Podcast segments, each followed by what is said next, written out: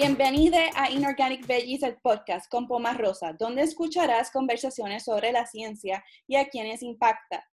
También hablamos sobre trayectorias profesionales y sobre las pasiones de las personas que nos acompañan. Aprende con nosotros mientras desafía tu conocimiento. Recuerda que me puedes encontrar en Instagram como arroba inorganicveggie. Ahí comparto información mientras aprendo y desaprendo. En este episodio número 32 nos acompaña Nia Ness Allers, MPH. Ella es epidemióloga y podcastera. En su podcast Mejor con Guanábanas, te ayuda a explorar la intersección entre las artes, las humanidades y la salud. Te confieso que soy fanática del podcast de Nia Nest y entre esas cositas se me olvidó pedirle que nos diera una descripción de sí misma cuando empezamos a grabar el episodio. Así que ella muy generosamente nos envía el clip a continuación. Mi nombre es Nianest Allers, soy puertorriqueña del pueblo de Moca. Estudié biología en la Universidad de Puerto Rico en Aguadilla y epidemiología en la Universidad de Texas. Actualmente trabajo como epidemióloga en el estado de Hawái. Aparte del trabajo, pues me gusta enfocarme en la pintura de acuarela y en contar historias ya sean escritas o en formato de podcast. ¿Qué es la salud pública y qué es la epidemiología? Porque la epidemiología es un tipo de salud pública. Sí, es, eh, la epidemiología es la ciencia como central de la salud pública. Vamos a ver, la salud pública puede ser cualquier cosa que promueva y mantenga la salud de las poblaciones. Puede ser OSHA, las leyes que se hacen determinando cuál espacio, cuánto espacio tiene que haber en cada escalón de subir del piso 1 al piso 2. Puede ser eh, las leyes de, de carriles de bicicleta, ¿verdad? Vacunas de salud pública que se hayan puesto cinturones de seguridad en los automóviles, eso es salud pública. La, de que se haya, se promueva el uso del casco cuando vas en bicicleta, eso es salud pública. Es cualquier cosa que, que mantenga y promueva la salud de poblaciones enteras. Entonces, la epidemiología, que como ya mencioné, es la ciencia central de salud pública, es el estudio de, de las enfermedades y la distribución de esas enfermedades en la población. Cómo se distribuye una enfermedad, cómo, eh, a qué población afecta más esa enfermedad, cuál es la causa de esa enfermedad y todas esas, all that good stuff. Vamos entonces a hablar un poquito del coronavirus, que es un tema bastante vigente y te he visto en Instagram hablando de pandemias. ¿Qué es el coronavirus? El coronavirus pues, es un virus eh, dentro de la familia del coronavirus. Sí, está causando una pandemia en estos momentos. Algunos dicen que se originó de China, otros que ya se había originado en otro lado, pero se detectó en China. Eso realmente eh, va a ser bien, bien difícil determinar quién fue el index case mucha gente le gusta llamar al paciente cero, llamarlo al paciente cero, pero eso realmente es como que incorrecto. Las películas salen así. Sí, sí. ¿Creo que fue Contagion? Contagion, sí. No, sabrás que Contagion fue una de las películas que a mí me hizo querer estudiar también epidemiología. la vi y yo quedé fascinada antes de, de estudiar todo. Ahora la veo y digo que tiene muchos también errores porque es todo bien exagerado por ejemplo, hay una que hay una, una escena que hay una gente del CDC que está hablándole a uno del departamento de Minnesota, del departamento de salud de Minnesota. Y la empleada del departamento de salud de Minnesota le pregunta, what is a fomite? Y yo digo, Minnesota tiene el, uno de los mejores departamentos de salud de Estados Unidos. Ningún empleado de ahí va a estar preguntándole a alguien del CDC qué es un fomite. Eso es número uno. y me pareció chistoso ahora que lo veo, que, vuelvo y veo la película. Pero, ¿qué más? Coronavirus, al ser un virus nuevo, este SARS-CoV-2, eh, al ser un virus nuevo, pues es bien infeccioso, precisamente porque nadie, nadie en el mundo tiene los anticuerpos para ese virus.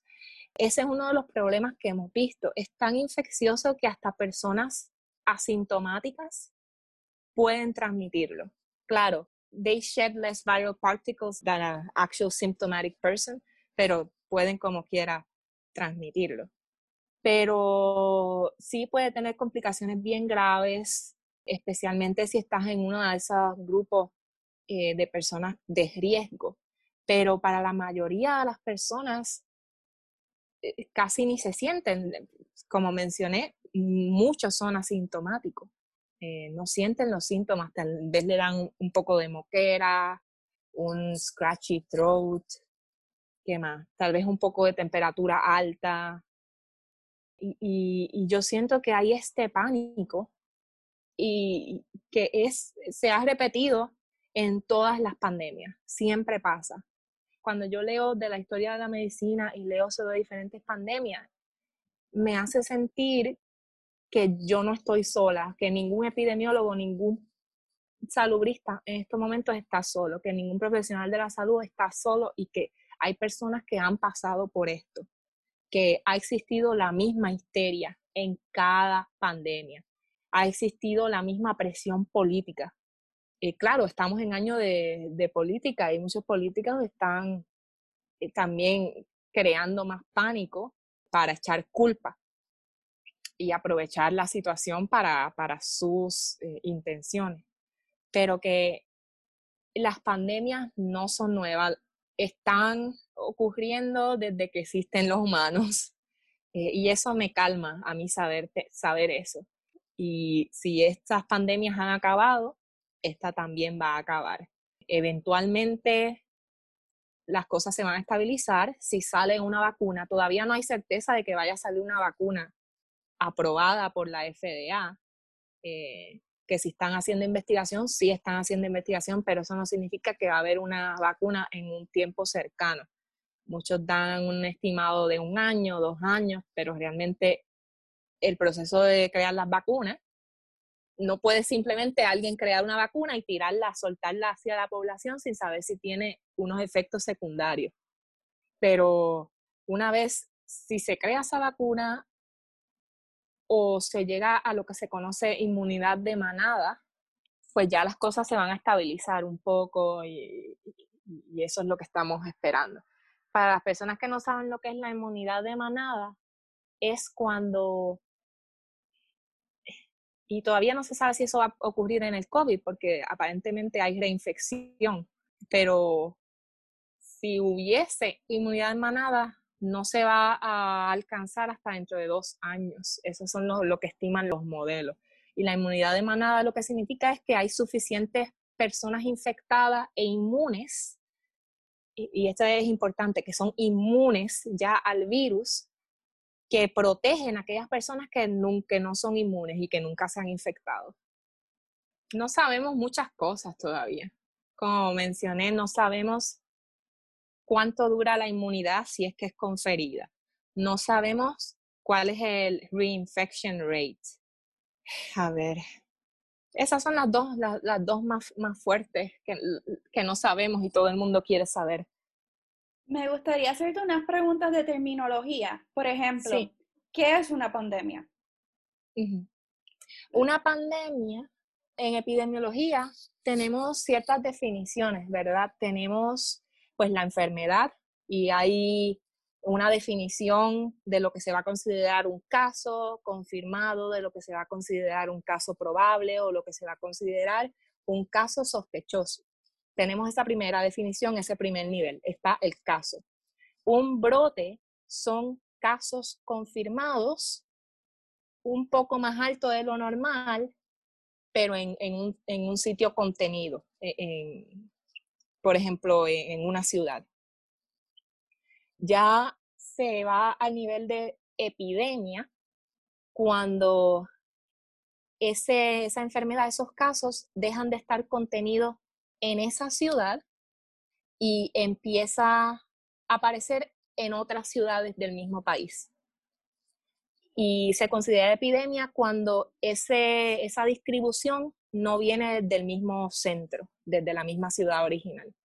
Por ejemplo, si tomamos a Puerto Rico, se considera una pandemia si hay casos, si hay brotes de la enfermedad en Aguadilla, en Ponce y en San Juan.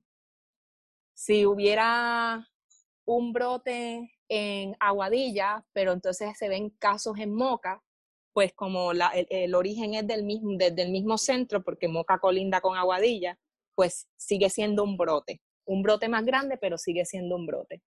Ya es cuando hay brotes en diferentes partes de Puerto Rico que no, se, no están conectados geográficamente.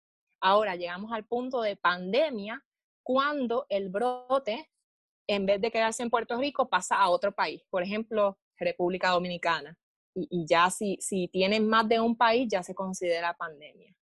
Lo que sucede con la Organización Mundial de la Salud, y eso es lo que he leído, es que ellos eh, aguantan bastante en declarar algo una pandemia, porque la pandemia, el, el, término pandemia está bastante, está muy asociado a la gripe española del 1918, eh, y por eso había leído que estaban como que eh, no querían llamarle pandemia al coronavirus, aunque se veían casos en diferentes países. Tengo otras preguntas. La otra es la carga viral. A mí me hace sentido en un laboratorio, pero no sé si esto es algo que se considera en la salud pública. Que una persona tal vez tiene unos síntomas más leves porque tiene una carga viral menor versus una persona con una carga viral más grande. Sí, sí, también se considera en salud pública. La carga viral básicamente es la cantidad del virus capaz de infectar otras células que hay en el cuerpo. Mientras más virus tengas en el cuerpo que puedan infectar otras células, más esas células van a replicar el virus dentro del cuerpo y a su vez la carga viral va a ser más alta, así que cuando estornudes, tosas, vas a soltar esos virus a otras personas. Sí se considera, y la razón por la que se considera es que sí te mencioné que había transmisión asintomática y transmisión sintomática. Y lo que se ha encontrado es que a pesar de que sí hay transmisión asintomática y al principio de la pandemia se creía que esta gente asintomática eran lo que se conocían como los super spreaders porque podían infectar a un montón de personas y nadie se iba a enterar. Eh, realmente ahora se ha descubierto que estas personas asintomáticas tienen una carga viral mucho menor que una persona asintomática. Así que el transmission no está, they're, they're not driving transmission as much as a symptomatic person. Y yo vi que hiciste un live hablando de rastreo. So, quería preguntarle aquí también.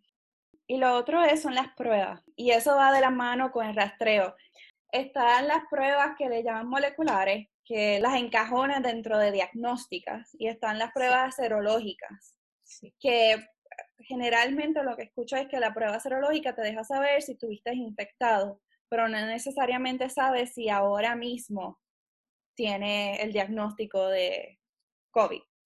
Sí, pues dentro de las pruebas moleculares tengo entendido que existen tres pruebas hay una que es como una prueba, es como un rapid test, pero es una prueba, sigue siendo molecular y sigue siendo confirmatoria. Pero esa creo que el diagnóstico es como es inmediato. Y hay otra prueba también molecular que es, ni me acuerdo de los nombres, sé que es molecular. Eh, es como un tipo de PCR rápido también, que está en 45 minutos. Y está el PCR normal que se tarda, que esa es molecular. Entonces, esas pruebas, esas tres pruebas, obviamente aumentan en, aumentan en especificidad según el tiempo. Obviamente el PCR, que es el más que se tarda, va a ser el más sensitivo y el más específico. Y ese es lo que detectan realmente es las partículas de RNA del virus o las partículas virales del virus. Y eso lo que significa es, o detectamos, sí detectamos parte del virus en, esa muestra. Ahora, las pruebas serológicas, que son las, las de IgM, lo que te detecta es, no te detecta el virus, te detecta como, como las migajas de pan que puede haber, eh, como la respuesta que el cuerpo pudo haber montado porque el virus estuvo presente.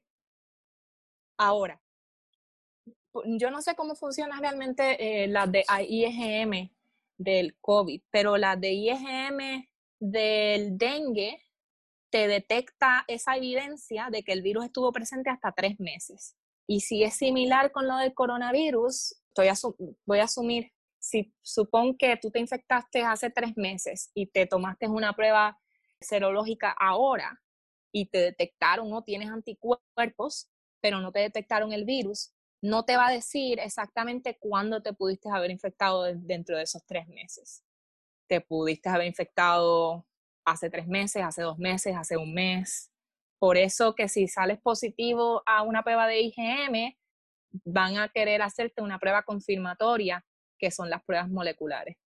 Porque si a ti te, te sales positivo en IgM, pero no tienes ningún enlace epidemiológico a una persona enferma, nunca presentaste síntomas, realmente tú vas a estar contado en los casos de, de probables, no confirmados.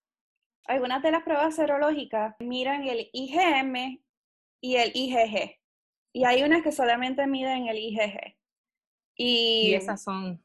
Y ese ya como que ya pasaste el periodo de fiebre, ya... O sea, ya pasaste los tres meses, pasaron seis meses y todavía vas a tener. Y esa es parte del sistema inmune adaptativo, que quiere decir que tu cuerpo tuvo que pasar por un proceso en donde agarró el virus y se lo presentó a unas células blancas que son de los caballitos que te ayudan, tus defensores, parte de los defensores de tu cuerpo, y esas células ahora crean los anticuerpos.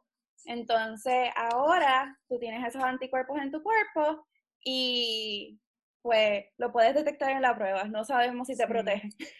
Sí, es bien interesante porque hablaste de la inmunidad y de las células blancas. Y yo vi un video, no, no, me fui a la fuente principal, pero era un video de estos como de SciComm que hacen en YouTube, como, y te dicen que si has tenido like, herpes, porque el herpes realmente te queda en tu cuerpo toda tu vida. Piensa en el virus de la varicela que puede volver más tarde como culebrilla, chingos. Eh, eh, entonces el virus del herpes lo que hace es que se pone en un estado latente en las células nerviosas de tu cuerpo.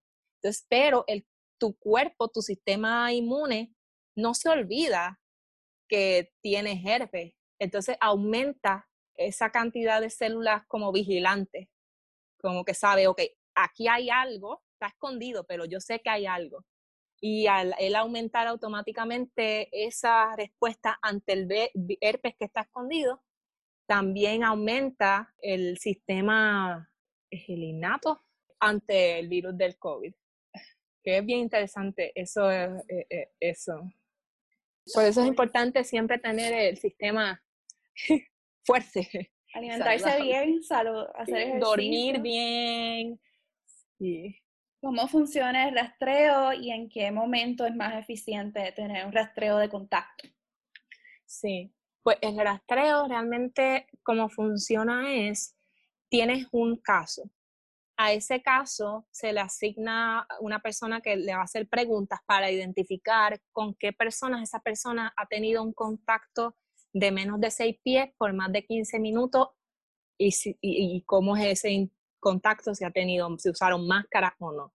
Entonces, esa persona, una vez tiene esos nombres, va a llamar a esas personas que fueron identificadas y decirle, eres contacto, trata de aislarte o ponerte en cuarentena, porque no sabemos si fuiste infectado y si eres asintomático no necesariamente se le va a recomendar que se haga la prueba, pero sí se le va a recomendar una cuarentena.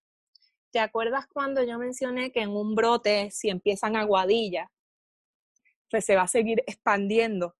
Así, el contacto lo que hace es tratar de competir con esa distribución del virus y ponerle como barreras. Si, si esos contactos se aíslan y se ponen en cuarentena, es como si le pusieran una barrera al brote y evitan eh, evita que el brote se siga expandiendo. Eso es si la gente hace caso y realmente se queda en la cuarentena. Eso es lo, ideal. Ese es el escenario perfecto. Y así es como el contact tracing funciona. Es como una competencia. ¿Quién gana primero? Los contact tracers a ponerle esa barrera a los posibles transmisores o el virus eh, siguiendo expandiendo. Ahora, el contact tracing es, es bueno si empieza al principio de la pandemia, cuando los casos todavía son pocos. ¿Por qué? Porque se puede poner esa barrera inmediata antes de que se siga, se vea en otras ciudades. Ahora, ya cuando estamos a nivel de pandemia o una epidemia más grande, el contact tracer sigue siendo importante, pero ahí ya cambia el mensaje, el enfoque no debe ser en contact tracing. El enfoque debe ser en tratar de que la población cambie su comportamiento. Y a eso me refiero en tratar de que, que la población, si va a tener interacciones, sea más a más de seis pies, con máscara y que si pueden evitarlo, traten de, eh, de no salir. E, e, ese es el cambio de comportamiento que se debe enfocar. Entonces, ahora y lo están utilizando aquí en Hawái como pieza política, el, el rastreo, cuando no debería ser así, porque el enfoque ahora debe estar en, en cambio de comportamiento, en promover que las personas se queden en su casa, utilicen máscaras y si tienen que interactuar, que el contacto no sea eh, en conglomerados de más de cinco personas, en el caso de aquí de Hawái, o que vayan a eventos gigantes donde pueda haber mucho, mucho contacto y transmisión. El rastreo sí, sí, va, sí va a seguir, no es que el rastreo se debe eliminar, pero que las personas no deben estar esperando tanto de, de, del gobierno ni de, ni de los contact tracers, porque en este punto son demasiados los casos ya y cada persona, las personas son ahora las que tienen que poner de su parte. Si están enfermos, aunque no se hayan hecho la prueba, mira, no salgas, ¿entiendes? Es más bien, es, sí, tratar de que la, la gente cree conciencia ahora. Tener cortesía también. Exacto.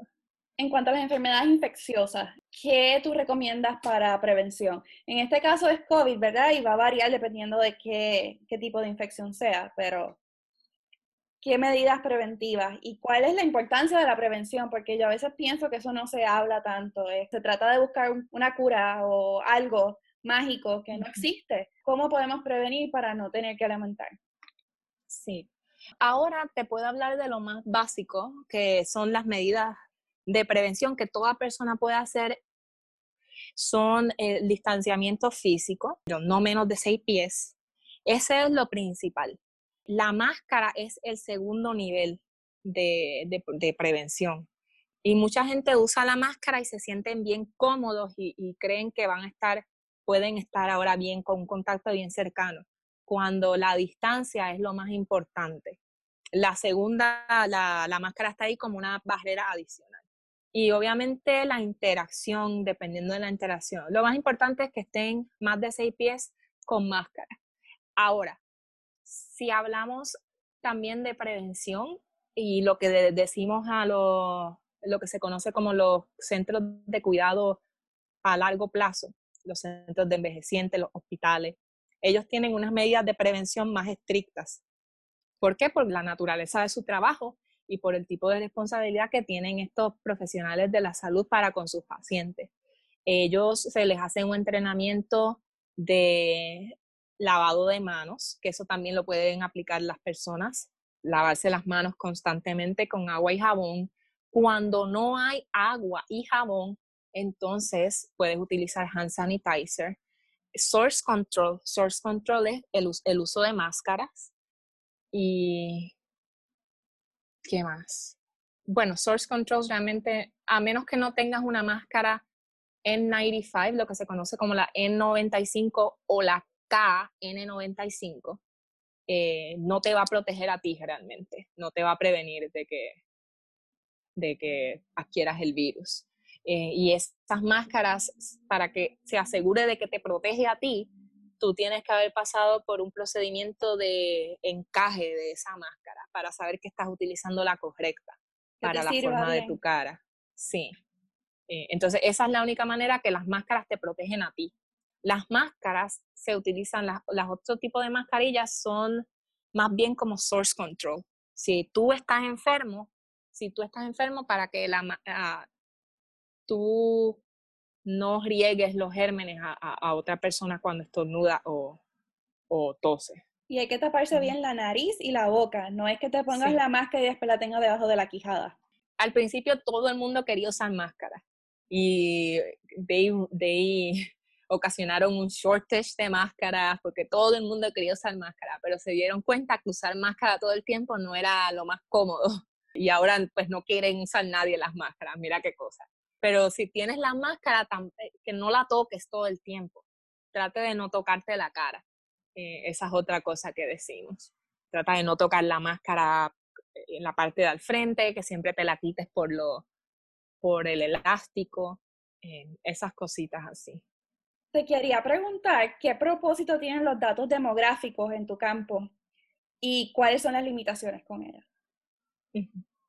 Pues los datos demográficos son bastante importantes. Eso es algo que no ningún cuestionario puede obviar o puede saltarse esa parte de los datos demográficos.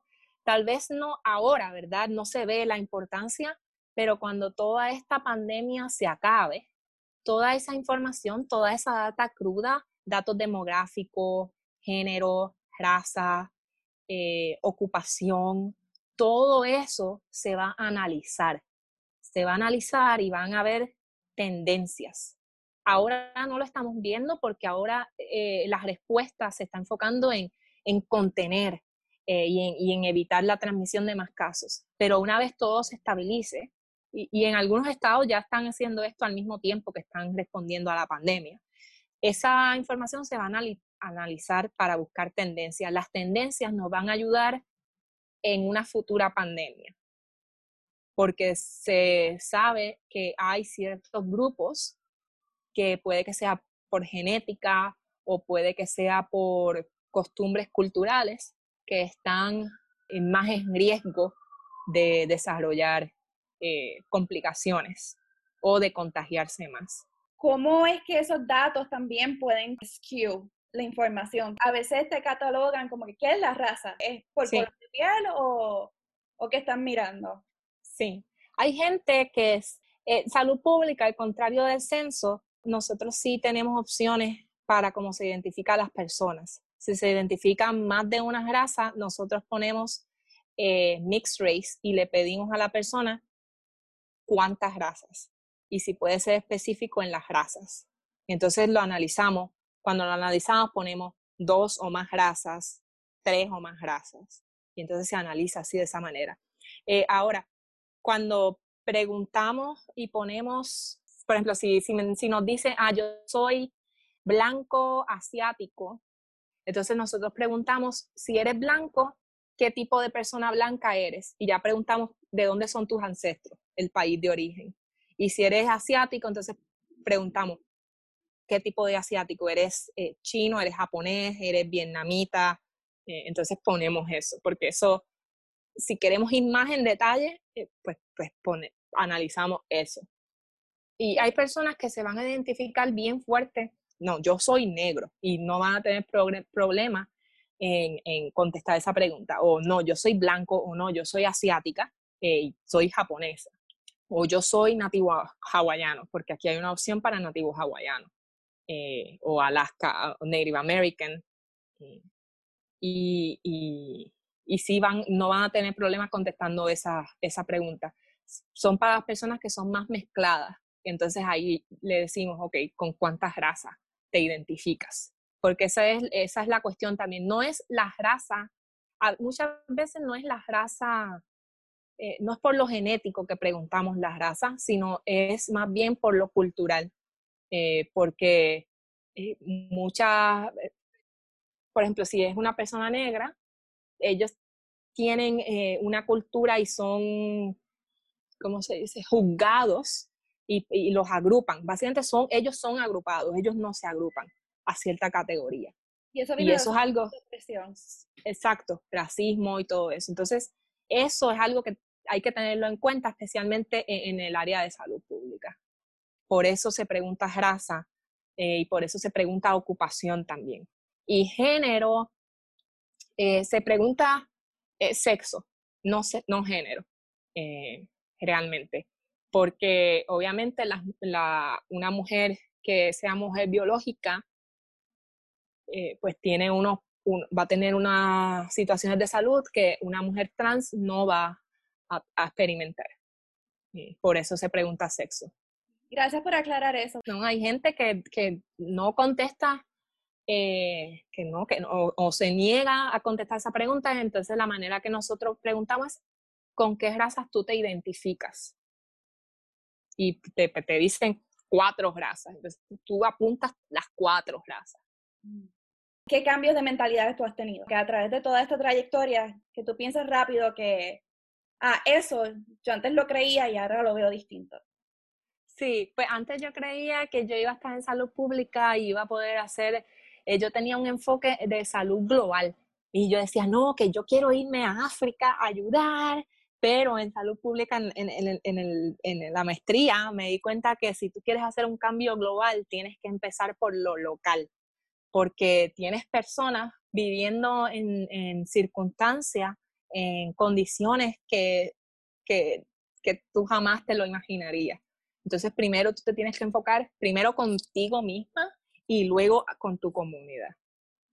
Eso fue un cambio que tuve bastante, porque mucha gente que empieza en salud pública piensa, no, que si global health, que si voy a viajar, que si voy a vivir en países cada dos años, y no, realmente el cambio tiene que, que, que empezar local. ¿Cómo llegaste a Hawái?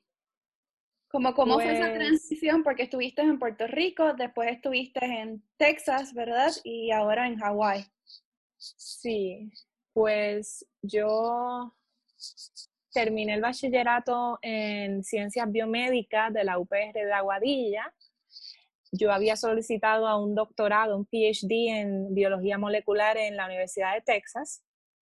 Eh, empecé, una vez me gradué del bachillerato, empecé en Texas ese año, hice las tres rotaciones, pero realmente no me gustaba, no me gustaba lo que estaba haciendo y, veía como que el mundo académico era muy competitivo.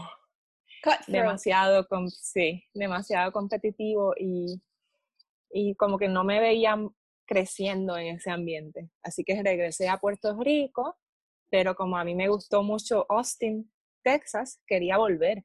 Así que estaba buscando opciones y encontré salud pública. Y eso me acuerdo que cuando yo estaba en una de las rotaciones en Texas, la muchacha que mi graduate, como que assistant, que, que me estaba ayudando a mí a acoplarme al laboratorio, me recomendó salud pública. Entonces lo vi allá en Puerto Rico, decidí solicitar y decidí epidemiología porque era como que una transición bastante natural entre ciencia a la salud pública.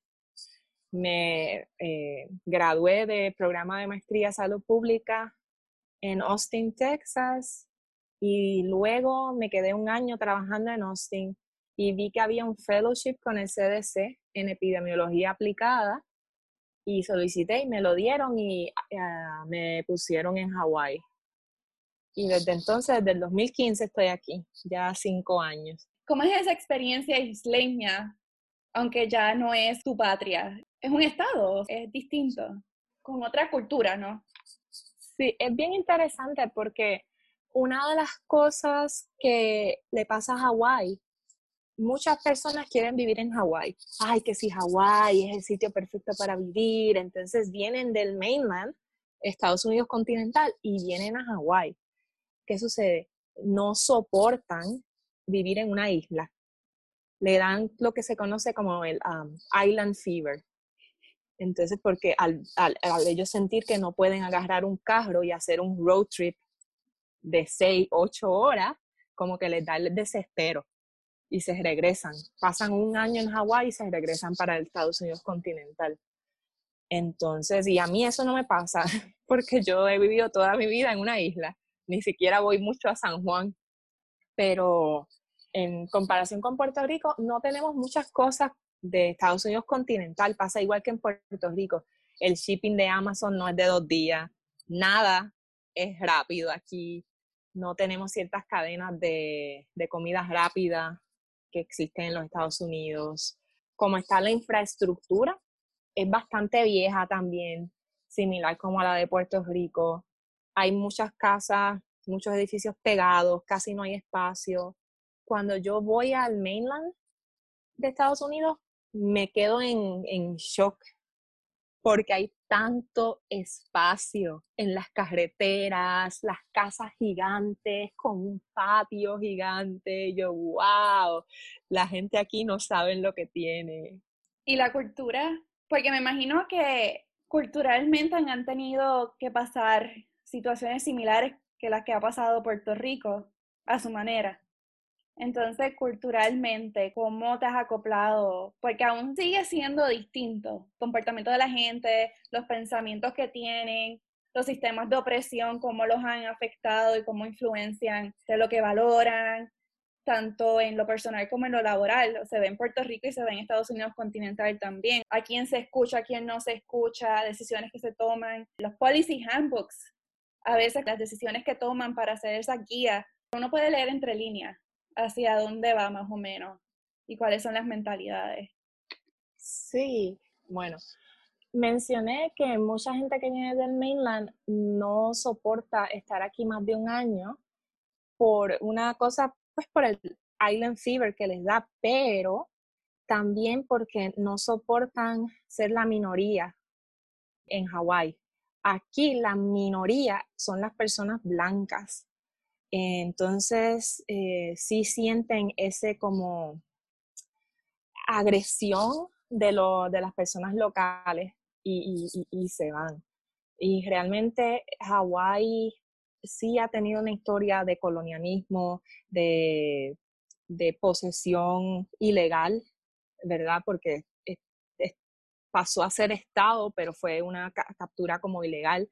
Básicamente eh, amenazaron a la reina de ese momento eh, para que firmara eh, ese, como esa, ese pase de Hawái a los Estados Unidos.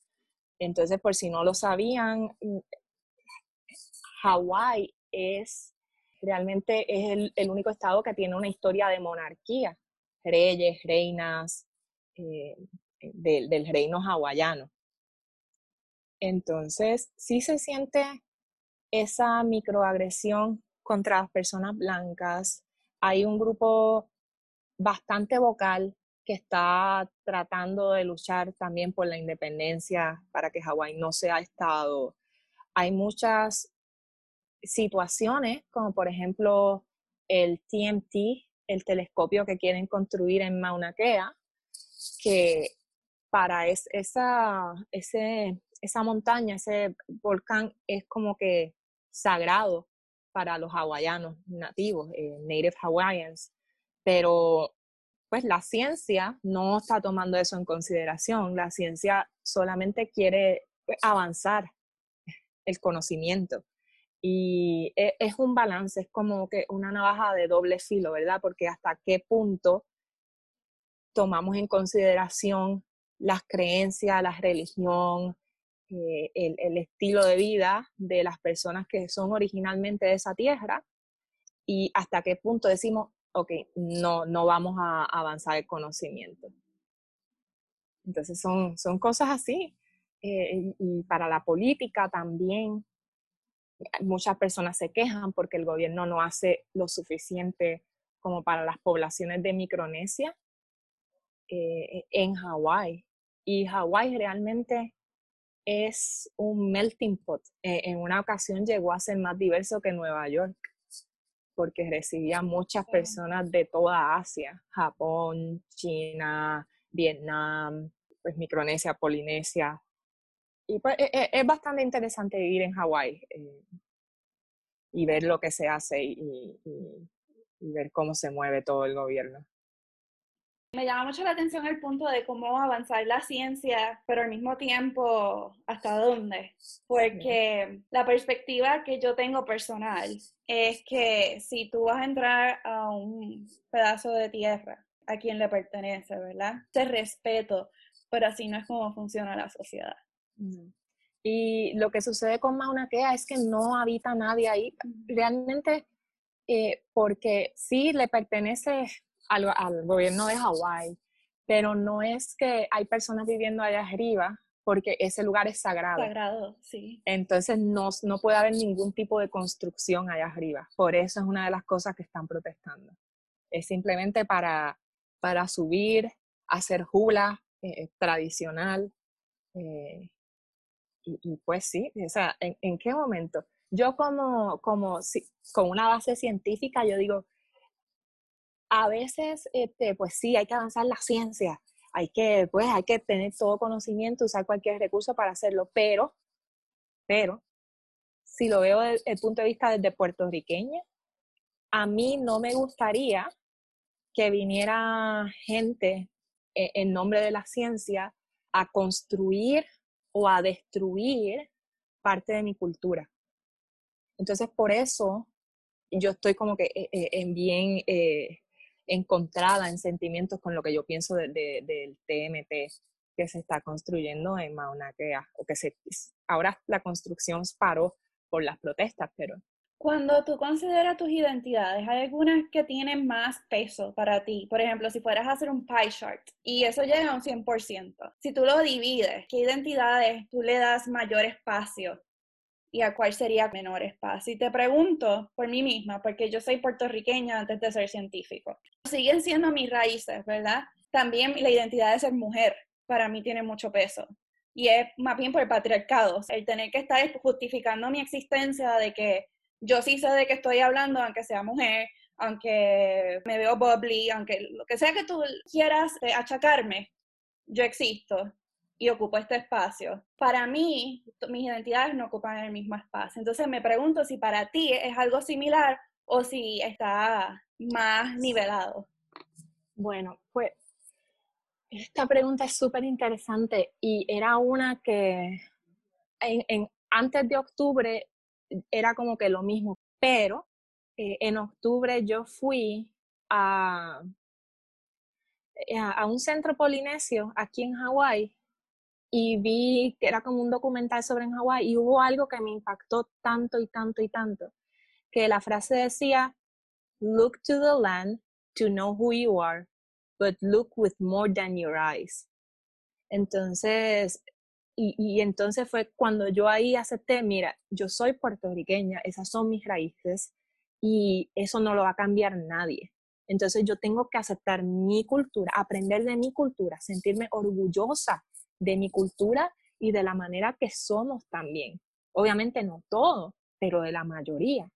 Entonces, desde ese momento yo dejé de identificarme como menos como, como que soy latina y más como que soy puertorriqueña realmente. Eh, porque la historia de Puerto Rico es, e, e, es una mezcla eh, increíble, tiene, tiene tanto y hay que sentirse tan orgullosa. Ya estamos tan y tan mezclados que realmente e, es uno, es, puertorriqueño. No es tanto irse así que yo tengo herencia española, yo tengo herencia africana o tengo herencia de, de indígena. Exacto. Eh, eh, sino que yo soy puertorriqueña y, es una cultura, es la mezcla, es, forma una cultura. Entonces yo siento que el pie chart eh, sí siempre lo veo a través de, de esa identidad puertorriqueña.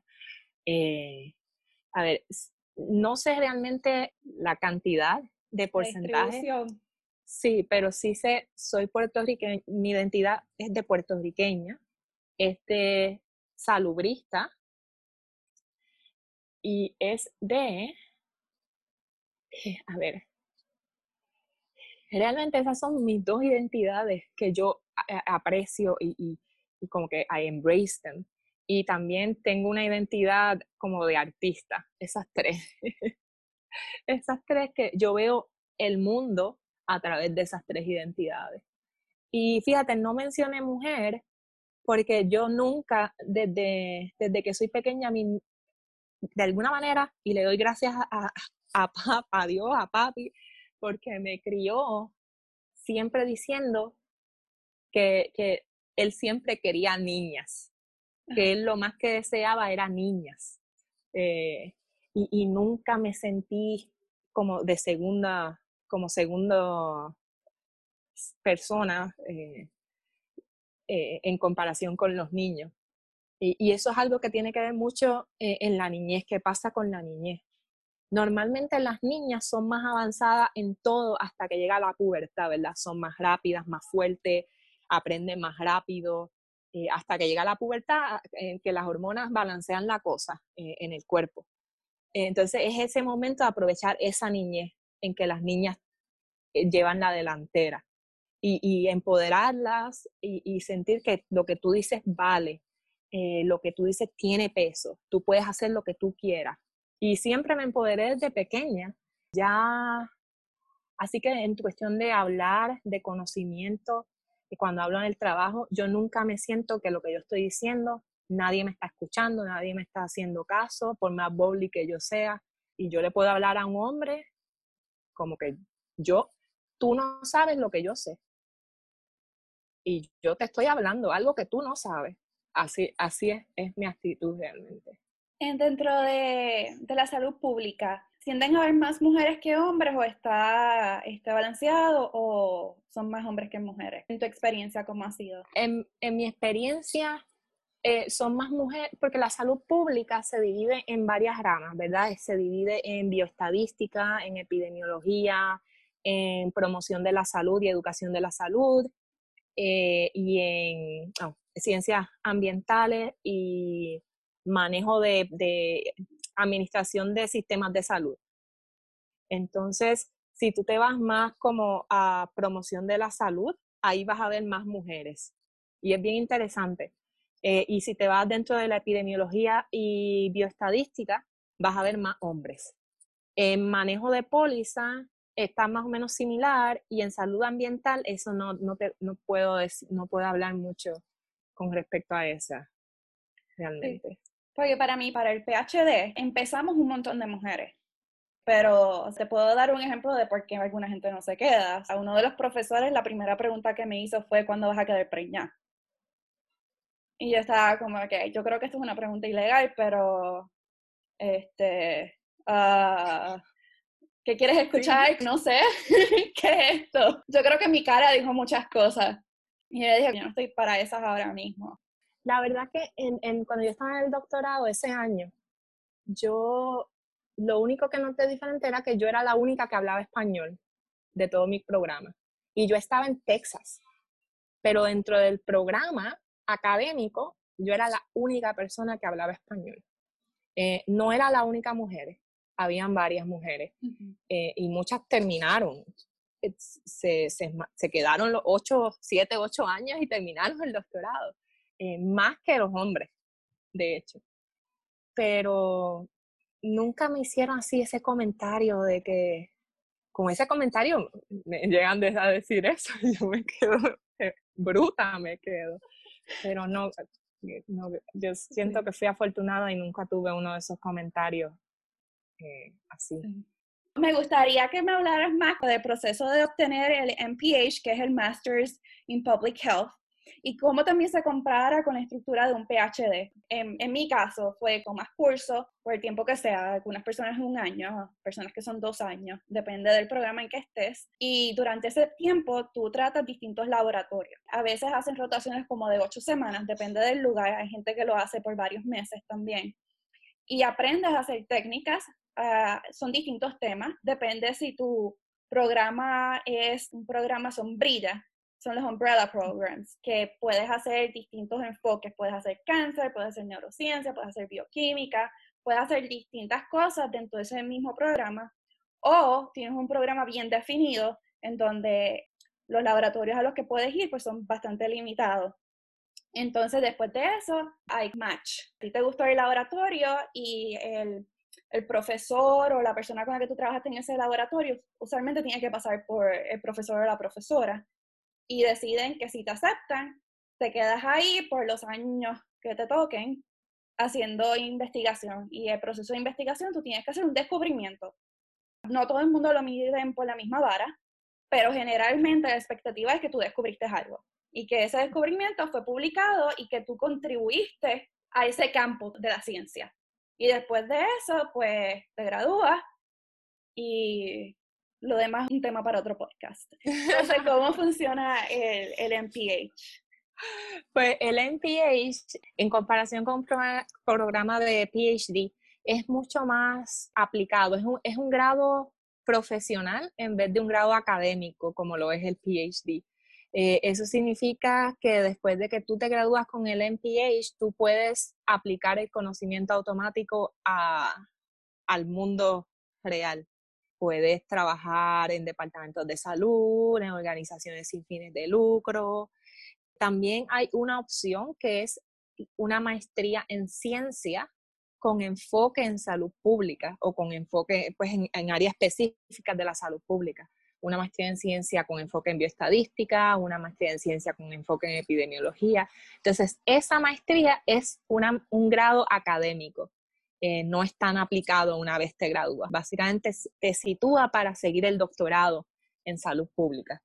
Y cuando entras a, la maestría, básicamente todo curso todo es curso. Tú tienes la opción de hacer una tesis o tienes la opción de tomar un examen al final de tus dos años que recopile toda la información que aprendiste en la maestría, un examen comprensivo.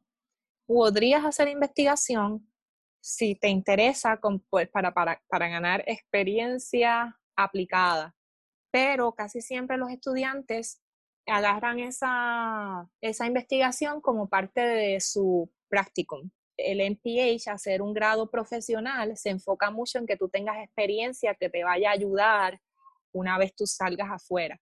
Entonces, en ese práctico que tú haces como de dos meses, ponle como un internado de dos a tres meses, ahí tú estás trabajando en una organización, ya sea sin fines de lucro, una organización eh, no gubernamental, eh, una organización gubernamental y ahí es que tú creas las conexiones que vas a necesitar para conseguir trabajo eh, cuando te gradúes. Y eso básicamente es más la, la diferencia. Clases y el práctico, el práctico, mi internado. Y son dos años. Y si decides hacer un doctorado en salud pública, los doctorados en salud pública son mucho más cortos porque son como de tres años y porque ya tienes la maestría, porque te, te requieren maestría antes de hacer el doctorado. No es como en los bachilleratos de ciencia que puedes ir de bachillerato al doctorado directamente. Suena más estructurado, ¿verdad? Porque es que, o sea, tú sabes que los en el PhD no hay nada seguro, porque es que los experimentos, puedes estar un día completo haciendo experimentos y no te salen los resultados, no te sale nada, perdiste todo el día, básicamente. Dañaste una muestra, qué sé yo, te tragaste la DNA pellet y ahí se fue todo el procedimiento antes, ¿me entiendes? Con, con el vacuum ese que, eh, o sea, y, y, eso... La succión, sí, sí. Sí, la succión. ¿Cuántas pellets yo no succioné? Ahora que me acuerdo. Creo que lo borré de mi mente. Vamos a volver a guardar ese recuerdo. Sí, sí. Pero e, es, no es nada seguro en la ciencia realmente. Y si publicas, si no publicas, y you get scooped, o algún laboratorio publica lo mismo antes que tú, o algo similar, y todo eso e, e, es, demasiado eh, no inestable, pero hay demasiada incertidumbre. Sí, tú no eh, sabes cuándo tú terminas y tú no sabes si vas a terminar. Sí. Entonces es supuestamente muy objetivo, pero la realidad es que es subjetivo. Prácticamente el, tú obtener el PhD cuando tú terminas, tu profesor, tu advisor, tu principal investigator, tu jefe, todos los títulos, en una sola persona, te recibe como uno de ellos. Sí. Es bien arcaico. Sí, sí, y, los doctorados en salud pública, como nuestros experimentos, no son realmente experimentos, bueno, podría ser experimentos sociales, pero son básicamente basados en estudios que tú creas un, un, diseñas un estudio dependiendo de cuál es la metodología más correcta para la pregunta que tú tienes, distribuyes el estudio, recibes las respuestas, después te toca limpiar toda esa data cruda que recibiste y analizas y vas explorando, es básicamente explorando el data, tú creas conclusiones, haces de nuevo, tal vez haces otro estudio, e, entonces es más, es, es, es más straightforward, es tú y tu data, no es nada biológico como que ni científico así de experiencia, es wet science, que cualquier cosa puede, puede arruinarte tu experimento. ¿Cómo organizas tus días para tener tiempo y energía para hacer tu trabajo, que es bastante fuerte, me imagino yo, bastante, ¿cómo te digo? Cargado, me imagino. Y para tus hobbies. Sí, pues, eh, sí. Pues antes de la pandemia era bien fácil yo distribuir eh, las tareas de mi día. Me levantaba a 6 de la mañana, eh, básicamente me quedaba viendo internet, desayunaba, iba para en bicicleta al trabajo, trabajaba, después iba a Jiu-Jitsu y regresaba. Eso era lo que yo hacía, si tenía energía, eh, hacía dibujitos y dibujaba, pintaba, escribía podcast, eh, pero desde que empezó la pandemia, todo cerró. Realmente ya yo no puedo ir a Jiu-Jitsu, eh, no es que puedo salir mucho ni nada, así que básicamente me levanto y lo primero que hago es, sí, realmente abro la computadora, pero para ver los casos nuevos que tengo en el día. Y una vez yo hago eso, me tardo como una hora en distribuir esos casos para saber cómo voy a atacar el día y las tareas que tengo que hacer. Luego es ir al trabajo y estar básicamente todo el día en la mayoría del día es en reuniones, llamando a personas, eh, a, actualizando una, lo que se conoce una line list. Un line list es eh, la información en línea en una tabla de Excel, nombre, eh, fecha que empezaron los síntomas, fechas que recibimos el resultado, todo eso para, pues, para que me ayuden en las reuniones.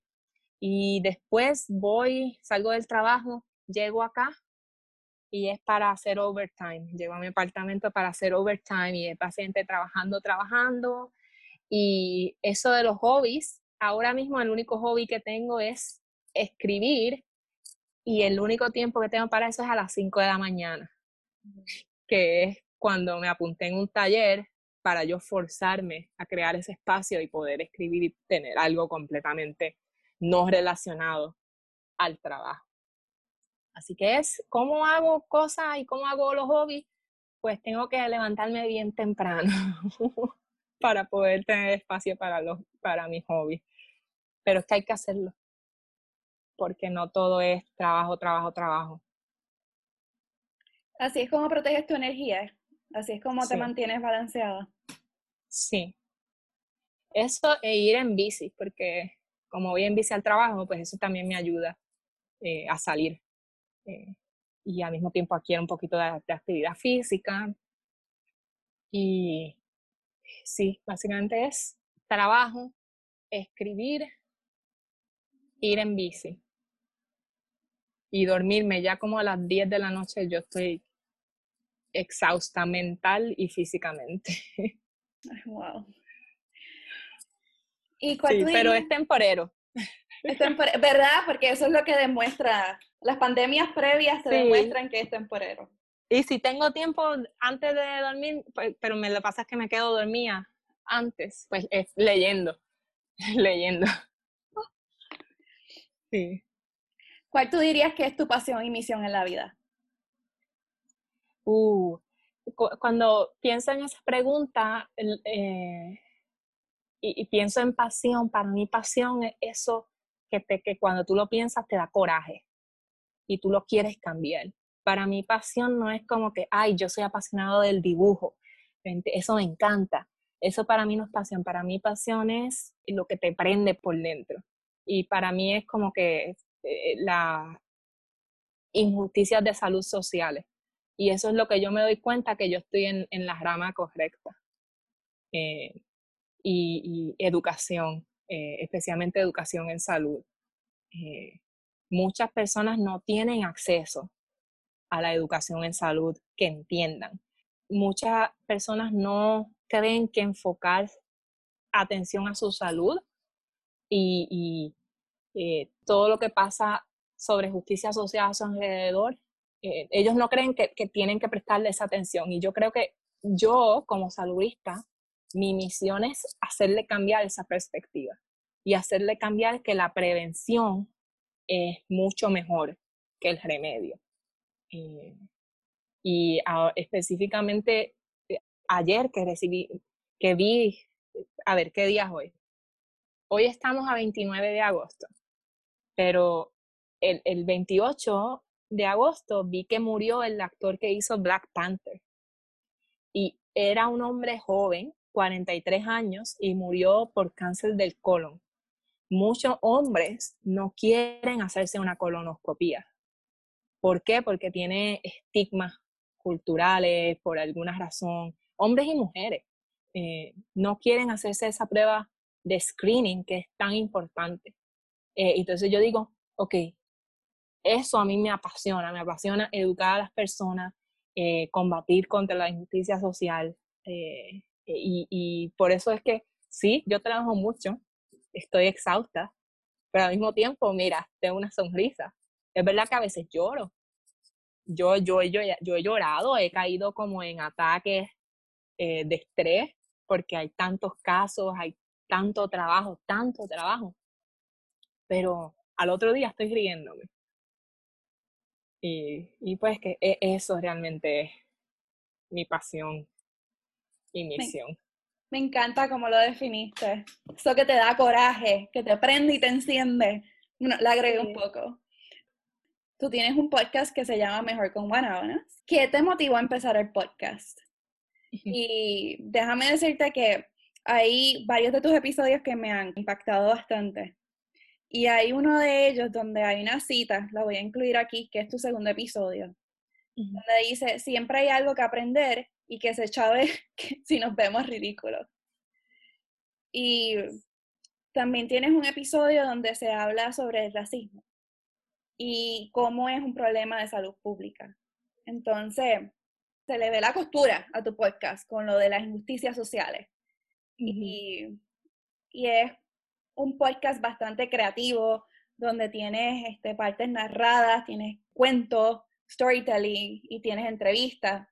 Y están súper bien hechos desde el principio. Me pareció bastante impresionante que desde el principio se veía un propósito desconozco qué estaba pasando en tu mente, pero lo menciono para ver si puedes abundar más en el tema. Sí, pues yo en estos momentos yo estoy consciente de que a mí me encanta la salud pública. Cuando yo decidí crear ese podcast, sin embargo, era, era un proceso que estaba como que cansándome un poco, como burnt out, eh, precisamente por, al trabajar por el gobierno, para el gobierno, pues como muy burocrático.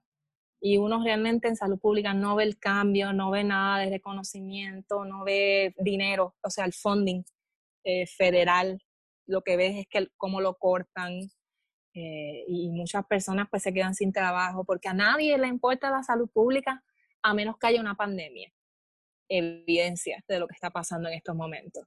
Eh, entonces yo creé ese podcast para traerle un poco más de pasión devolverle la pasión a la salud pública, eh, como yo veía la salud pública. Entonces el podcast me obligaba a, a buscar información sobre salud pública, a leer mucho sobre la historia de la medicina, sobre la historia de la salud pública.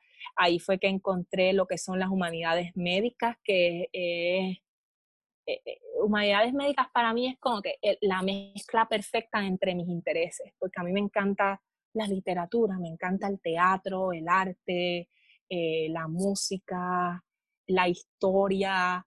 Entonces es como tú puedes utilizar piezas musicales o piezas de literatura o la historia para hablar sobre problemas de salud actuales y para entender el contexto en el que estamos viviendo hoy día. Entonces todo eso eh, las humanidades a veces se ignoran porque se piensa que no son importantes. Y la ciencia, por ejemplo, la biología es increíble. A mí me encanta la ciencia. Yo empecé ciencia y, me quedé porque, porque, pues porque me gustaba y, era buena. Eh, pero siempre me han gustado las humanidades porque si la ciencia te enseña a entender eh, la vida en general, cómo funciona la vida, las humanidades te ayudan a entender cómo, cómo, cómo ser humano. ¿Entiendes? La biología te ayuda a entender a los humanos, pero las humanidades te ayudan, te, enseñan cómo, cómo ser humano. Y eso es algo que no se debe olvidar nunca porque somos humanos y no podemos olvidar eh, lo que nos, nos mueve por dentro. Eh, y lo que nos alimenta el alma. Entonces yo digo, ¿tú sabes qué? Ambos, la ciencia y las humanidades nos pueden enseñar a vivir mejor. Entonces lo vi como dos opciones. Una opción, rápido, el propósito era devolverle la pasión a la salud pública. Yo quería hablar sobre temas de salud pública y sobre temas de bienestar en general. Eh, y ya fue evolucionando a también hablar sobre temas de de vida intencional y, temas que nos van a ayudar realmente a, aprender o a tratar de entender un poquito a cómo vivir, llevar una mejor vida. A mí me encanta. ¿Qué mantengo? Me encanta. ¿Qué recursos fidedignos nos recomiendas para mantenernos informados sobre temas de salud pública? ¿Y qué tips nos das para manejar las infodemias? Toda esa información que está ahí al garete, que uno ni sabe quién se la sacó. Sí, mira, realmente yo siempre voy a dar, si puedes y, entiendes, ir a las fuentes originales de cualquier claim. Y obviamente esa opción que yo siempre eh, promuevo eh, o digo que vayan a buscarla es los peer review articles. Obviamente los peer review articles tienen un vocabulario muy denso, eh, muy técnico. Pero si lo entiendes, si tienes esa base, mira, ve directamente a eso. Segundo, si no tienes esa base, ve a las agencias que saben interpretar esos artículos, como por ejemplo agencias federales como el CDC, la Organización Mundial de la Salud, eh, las agencias de gobierno. Y porque no puedes olvidarte que aunque haya mucho mucha desconfianza en los gobiernos, es como deber ellos darte información correcta, eh, porque tú eres ciudadano de ese gobierno. Ahora, si no confías en el gobierno, tú no crees ni nada, ninguna palabra que, que va a salir de la boca del gobierno, pues mira, ¿en quién tú confías? Identifica esos, esas personas que se enfocan en Science Communication.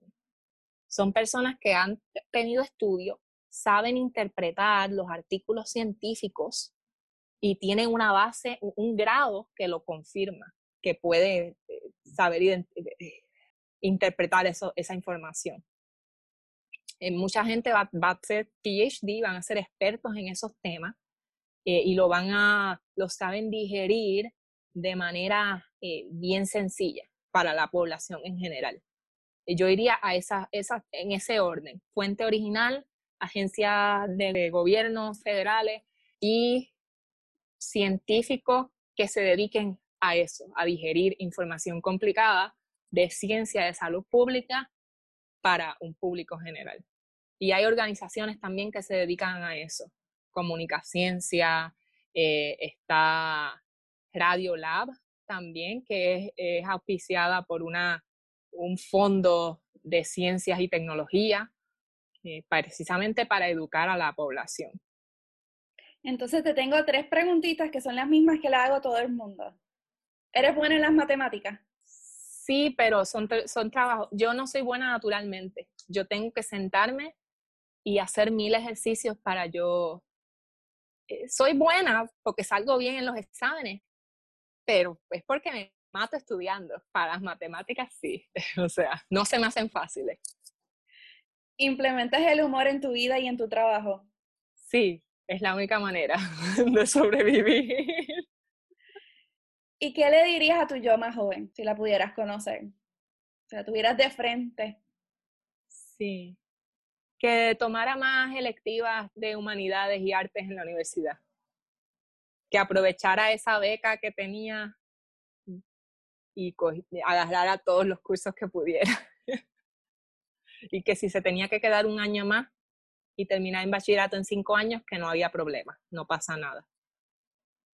Es que en, e, a esa edad un año parece una eternidad. Sí, sí, no, pero ahora es como que, ay, yo digo, yo hubiese agarrado, hecho el bachillerato en cinco años en vez de cuatro, porque mi universidad fue tan, yo tenía 18 créditos, yo agarré muchas electivas, o sea, yo, yo no sé qué me pasó, pero yo quería terminar en cuatro, ¿me entiendes? Yo hubiese agarrado más cursos, pero hubiese dejado más espacio entre, o sea, cinco años, cinco años no pasa nada. No nos imaginamos, no estamos conscientes de los jóvenes que somos, de los jóvenes que somos en la universidad. Es ridículo. Hay gente que yo veo, ay, tengo 23 años, qué vieja soy. Y yo como que, ah, no puede ser. Y lo más seguro, alguien que tiene 40 años y me ve quejándome de que ya tengo cana y me siento vieja, me quiere dar mil bofetas. ¿Me entiendes? Siempre es así. Siempre creemos que somos más viejos de lo que somos realmente. Qué difícil, yo no sé si es por presiones de sociedad y lo que uno se inventa también, aceptar dónde estamos. Ahora mismo, esta soy yo. Y esto es. Y con eso se brega. Pero eso no quiere decir que si uno se quiere pintar el pelo de rosita ese día, uno no lo haga. No sé, así es como lo, estoy viendo yo. Es, es, es como que aceptar que tú estás aquí en esta etapa de tu vida. Eso es, eso es bien difícil. Pero que ese sería el consejo que daría si pudiera ir a Tará. Yo decía, ay, iba a pensar, no, no hagas el doctorado, vete directo a salud pública. Pero el doctorado a mí me enseñó demasiado. O sea, no lo terminé, yo me salí. O sea, un año, ni siquiera fui estudiante graduada como tal, porque las rotaciones que van a contar. Pero yo aprendí un montón, no tan solo a hacer, a buscar artículos, cómo, cómo investigar un tema, pero a entender cómo funciona academia, me ayuda a entender que yo no quería. Y eso es algo que yo no podría quitar de mi pasado. A mí me impresiona que en un año te diste cuenta. Y me impresiona por mí misma, porque a mí me tomó... No, yo me di cuenta en primer semestre. Me di cuenta cuando en un seminario eh, de esas que hacen, eh, que hacen en la escuela graduada, un seminario, eh, había gente, gente presentando la investigación y yo me iba en un viaje cuando terminaba yo trataba de entender qué había pasado y todo, y, y, cuando terminaba yo no levantaba nunca la mano, y había gente que levantaba la mano, hacía sugerencias y se veía esa pasión. Y yo dije, yo nunca voy a tener el tipo de pasión que tiene esta persona. Y para un doctorado tienes que tener ese tipo de pasión, otherwise se te va a hacer bien, bien difícil. Y yo sentía la, la incertidumbre y a mí si es cuando ya hay una espina que a mí me dice, no vas a terminar el doctorado, o te sales ahora después de un año o te sales en cuatro años, cinco años. Eh, y yo sabía ya desde primer semestre que mm, voy a intentar el segundo semestre, pero yo tengo ya una idea que no, no es para mí. ¿Dirías que esa fue tu intuición? Que ya te conocías lo suficiente como para saber esto no se alinea con mis metas, no se alinea con mis valores, no se alinea con un montón de cosas. Sí, y también yo hacía muchas preguntas. Eh, las rotaciones yo no, yo no la utilicé para simplemente saber si me quedaba en un laboratorio. Yo utilicé esas rotaciones para hacerle muchas preguntas para observar a los estudiantes graduados de ese laboratorio. Eh, yo observaba mucho a los, los, profesores de ahí, cómo era el programa. Yo observaba mucho eh, que eh, cuando salíamos, porque en, escuela graduada básicamente todos los días salen después a, beber, etc. Eh, y yo escuchaba mucho lo que hablaban los estudiantes graduados. cuáles eran sus metas, qué querían hacer. Y me di cuenta que hay tantos estudiantes graduados en un programa y casi todos tenían la misma meta, que era ser un PI, tener su laboratorio. Y yo dije, es que no es, esto es, es, es literalmente imposible que hayan tantas posiciones para todos estos estudiantes de, en la academia. Entonces yo digo, eh, la mayoría de estos estudiantes van a terminar o sin trabajo o trabajando para la industria si logran conseguir un, un empleo. Pero eso fuera mi mente de, de, primer semestre bien pesimista, tal vez era porque yo no era feliz, era la primera vez que yo estaba fuera de casa, eh, que vivía fuera de mi casa, tal vez eso fue lo que, eso fue lo que me, lo, me ayudó a percibir, a, a tener esa, ese punto de vista. Pero yo digo, olvídate, fue la mejor decisión que pude haber tomado. Salir en primer, el primer año y ya. Hay que tomar riesgos, porque a veces lo que uno piensa que no es un riesgo sigue siendo un riesgo, ¿verdad? Salir de tu casa para ir a un lugar que tú no conoces es un riesgo. Lo único que es una trayectoria más aceptable, pero también el decir no es para mí buscar otra, otra vertiente. El primer semestre, ese primer semestre, cuando yo sabía que yo no era feliz, yo, con, yo fui de vacaciones a Puerto Rico y yo fui a uno de los profesores que me motivó a seguir el doctorado, el PhD. Fui a la casa, me senté allí en su marquesina y empecé y llora, y llora, y llora, que yo no era feliz, que yo estoy pensando en salirme. Y pues, eh, y sí era un riesgo porque yo estaba tan asustada. Decía, no, perdí entonces dos años. Perdí el año de rotación y perdí el año que voy a estar porque ya no puedo solicitar ningún programa para empezar ese agosto. Así que tuve que tuve un año de mejoramiento profesional, etcétera. Así que yo decía, perdí dos años de mi vida o voy a perder dos años de mi vida, pero ahora dos años no es nada. ¿Me entiendes? Y yo, wow, qué bueno que lo hice en primer año, porque pues sé de mucha gente que, eh, que empezó el programa conmigo y seis años en el programa de doctorado y nunca terminaron. Se fueron con la maestría. Sí, y lo otro es que a veces uno piensa que uno está perdiendo el tiempo, pero uno está viviendo. Uno está tomando decisiones y viviendo con esas decisiones y uno puede redirigirse en cualquier momento. Y son experiencias que uno lleva con uno mismo y conocimiento que uno lleva con uno mismo y eventualmente tal vez se convierte en algún tipo de sabiduría que llevas contigo todo el tiempo, pero no necesariamente tienes que estar pensando en esa experiencia en particular, sino es algo que ya es parte de ti. Sí. Y si hay algo, y si yo digo, ahora yo estoy en salud pública, ahora yo estoy en este lugar, ahora me gusta, si hay algo que de aquí a 5 o 10 años yo quiero hacer otra cosa diferente, pues mira, tengo la mente abierta, pues me voy a estudiar esa cosa diferente. Eh, porque es tarde cuando te mueras. Realmente, porque el tiempo va a seguir pasando. Y, y hasta que no te mueras, no se va a acabar eh, la vida. O sea, eh, cuando te mueras es que vas a dejar de, dejar de tener esas oportunidades de estudio. Sí, o sea, ¿para qué vivir muerto diciendo que ya es muy tarde en vez de vivir? Vivir todos los días, no todos los días tienen que ser lo mismo. Yo creo que yo le estoy hablando a mi yo más joven. Querida, no todos, no todos los días tienen que ser iguales.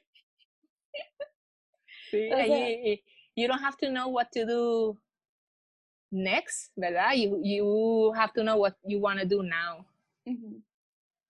¿Y qué te sirve? Y no le tiene que funcionar a más nadie. Te tiene que funcionar a ti, obviamente. No te metas, no te vayas a meter con otra gente. Pero en cuanto a ti, son tus decisiones y si tú piensas que es solamente una forma de hacer las cosas, reevalúa. Sí, exacto, exacto, mejor no lo pude haber dicho. No, no, sí, yo misma, yo me metí en tu entrevista, pero me encantó, me encantó. Muchas gracias, en verdad que estoy fangirling. Fangirl aquí, estoy bien contenta de que hayas aceptado y que me hayas dado tu tiempo sabiendo lo ocupada que tú estás en estos momentos. Te lo agradezco mucho, en verdad. No hay de qué, me gustó, me, me, me gustó mucho esta conversación.